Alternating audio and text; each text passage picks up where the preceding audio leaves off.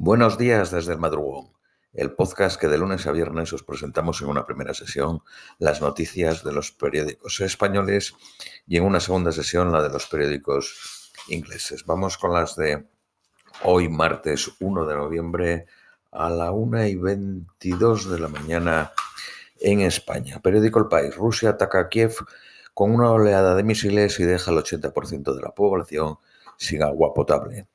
Rusia ordena suspender la navegación por los corredores del Mar Negro. La ONU y Turquía reanudan las inspecciones de barcos pese a la retirada rusa del Pacto sobre el Grano. Según la Organización Internacional del Trabajo, la guerra ha destruido 2.400.000 empleos en Ucrania. Moldavia expulsa a un diplomático ruso tras el impacto de misiles en una aldea al norte del país tras un ataque con dirección a Ucrania. Bolsonaro se resiste a aceptar la derrota en Brasil, mientras algunos aliados reconocen la victoria de Lula. Elon Musk busca la manera de cobrar por las cuentas verificadas. El agresor quería romper las rodillas a Nancy Pelosi para que fuera en silla de ruedas al Congreso. El rey de Marruecos de la espalda en el último momento a la cumbre árabe en Argelia. Los grupos de extrema derecha en Texas arremeten contra la comunidad LGBT. Meloni hace un gesto a los antivacunas al reincorporar al personal sanitario sin vacunar. Los presidentes de Venezuela y Colombia celebrarán el primer encuentro bilateral este martes en Caracas. El Tribunal Supremo de Estados Unidos se plantea acabar con la discriminación racial positiva en las universidades el campeón mundial de ajedrez Anatoly Karpov, hospitalizado y en coma inducido. La policía surcoreana admite un fallo de previsión tras la avalancha de Seúl que costó la vida al menos a 154 personas. Tan solo 137 agentes controlaban a 130.000 personas.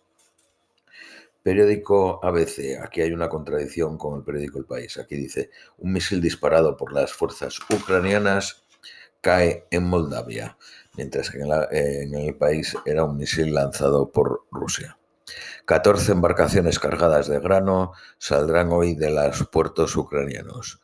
El núcleo duro de Bolsonaro le pide que asuma la derrota y facilite la transición.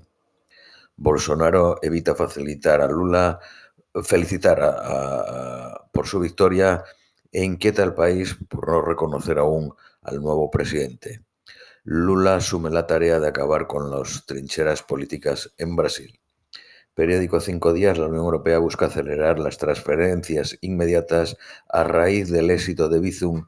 En, en España suponen estas transferencias el 47% de los movimientos y en la, zona euro solo el 12%. El fondo estadounidense Tor levantará un data center en la antigua planta de Coca-Cola en Fuenlabrada. El grupo polaco Pepco fulmina las tiendas, los supermercados de Alz en España para convertirlos a su marca de moda y hogar locos. Tiene 60 tiendas en España. Ocho países europeos ya han aumentado el salario mínimo para 2023 entre un 5 y un 19%. España eleva su presión fiscal al 39% del PIB, pero sigue por debajo de la Unión Europea. Periódico El Economista. Uno de cada diez empresas públicas municipales están en quiebra técnica. La inflación de la, eurozona en octubre escala al 10.7. Solo el 8% de la población entre 65 y 69 años está trabajando. La Fed está lista para subir tipos al 4%. Periódico La Razón. Bolsonaro comunica a sus ministros que no impugnará la victoria del sindicalista, pero evita admitir su derrota. El izquierdista gobernará con un Congreso en minoría y 14 de los 27 estados controlados por Bolsonaro. Vamos con las noticias nacionales españolas. Periódico ABC, el Partido Popular ofrece a Sánchez volver a negociar el Consejo General del Poder Judicial si no rebaja la sedición, pero Moncloa lo ignora. La CUP detrás de la violencia desatada por la coalición de defensa de la República en Cataluña, según la policía y la Guardia Civil condenan a otros 425 años de cárcel a la exjefa de ETA, Amboto. La subida de las hipotecas, un 42%, amenaza una luz de impagos. Periódico El País. Defensa revisará de oficio la cruz laureada que Franco se otorgó a sí mismo. El gobierno destituye a la delegada del gobierno de Ceuta. Su estado de salud y su imputación por la cuestionada devolución de menores marroquíes en agosto del año pasado han impulsado el cese. Vueling suspende 54 vuelos por la huelga de sus tripulantes de cabina que piden un aumento del 13.4%. El diputado de Unidas Podemos, denunciado por malos tratos, renuncia a su escaño. Asegura ser inocente y que la demanda de su mujer, de la que está divorciándose, es falsa. Periódico La Razón. Sánchez preside el Día de las Víctimas del Golpe Militar que recoge la Ley de Memoria Histórica. Díaz eh, quiere eliminar las ayudas para contratar discapacitados. 1.900.000 trabajadores se quedarían sin bonificación. El Euribor sube 230 euros las hipotecas. La factura de la luz en España es la quinta más alta de Europa.